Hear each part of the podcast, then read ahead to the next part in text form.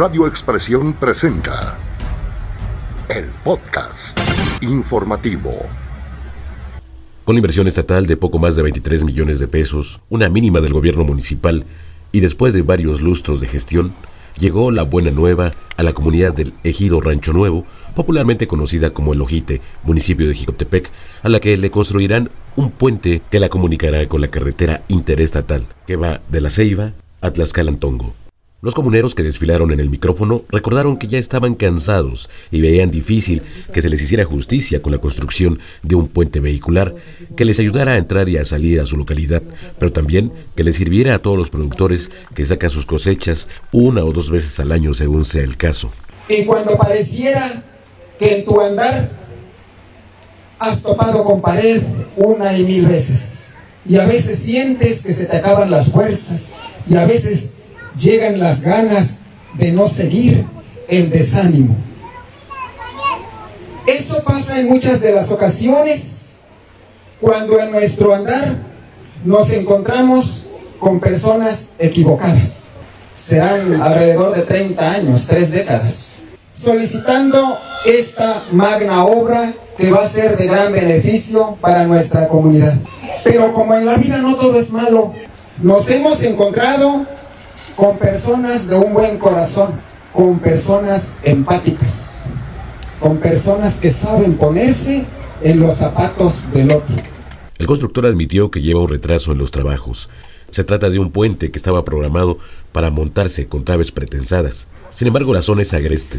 No permitió las maniobras y decidió construir toda la estructura en la misma comunidad, con lo que se montará traves postensadas los pilotes y demás elementos del puente están siendo armados y colocados en el lugar, acciones que también generarán empleo para la mano de obra local. Sin embargo, sí este, tenemos ese detalle de ir desfasados un poco con el tiempo. De las tres empresas que vinieron a revisar el acceso, que ese fue el problema, ninguna de las tres nos, pues más bien se comprometieron a decir sí te las monto porque el tema fue la pendiente que tenemos del último tramo para llegar ahí.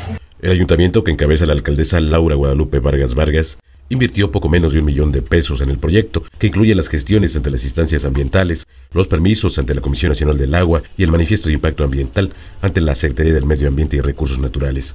Laura Guadalupe recordó a los lugareños que las gestiones que ella encabezó iniciaron desde el año 2020, ante las instancias federales y ante el gobierno del Estado. En el camino, el gobernador Sergio Salomón Céspedes Peregrina se comprometió a hacer la inversión con recursos estatales y así se está haciendo. El día de hoy venimos con la cara en alto, con la frente en alto y también demostrando que cuando se quiere hacer equipo, se puede hacer equipo. Yo estoy contenta porque el día de hoy venimos a anunciar gracias a la gestión con nuestro gobernador Sergio Salomón Céspedes Peregrina, este gran puente que es uno de los anhelos de muchas y muchos de ustedes. El Ojita no solamente está conformado por familias que viven o que residen aquí mismo. Yo creo que una de las grandes apuestas para nosotros con este puente vehicular es que la gente que tiene sus potreros, que tiene sus huertas, pueda hacerlas mucho más productivas. De aquí del Ojite sabemos que se mueven cítricos como es la lima, sabemos que hay ganado bovino de muy buena calidad y sabemos que hay otros productos del campo que necesitamos sacar con vehículos y que cuando la creciente está muy alta difícilmente pueden atravesar este gran río. Nosotros tardamos dos años en que nos validaran el proyecto, en que nos entregaran el manifiesto de impacto ambiental y yo quiero agradecerle mucho al gobernador Sergio Salomón porque es gracias al recurso del gobierno del estado, hoy se están invirtiendo 23 millones 29.956.24 pesos de eh, un fondo de ingresos estatales que se están invirtiendo en la comunidad de, de Lojito. Pidió a los lugareños que no se dejen engañar por quienes en cada campaña electoral acuden al lugar a hacerles falsas promesas, ya que hay personas que los han engañado más de cuatro veces. De Lucio, muy bien, y me acuerdo de muchas personas que me decían, oye Lupita, pues pues otra vez nos van a venir a, a, dar este a tole con el dedo, ¿no? Normalmente eso hacen los candidatos vienen, se dan la vuelta, se toman fotos con nosotros y prometer pues no empobrece, ¿no? Prometer pareciera que es lo que los políticos normalmente hacen. Hablemos del ejido Rancho Nuevo o El Ojite. Se trata de un asentamiento relativamente nuevo. Data de finales de la década de los 70 y principios de los 80. Fueron beneficiados por el reparto de las tierras que promovía la ley agraria.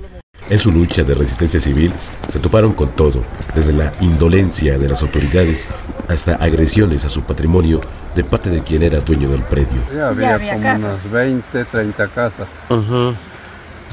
Pero anteriormente les quemaron sus casas como dos ocasiones.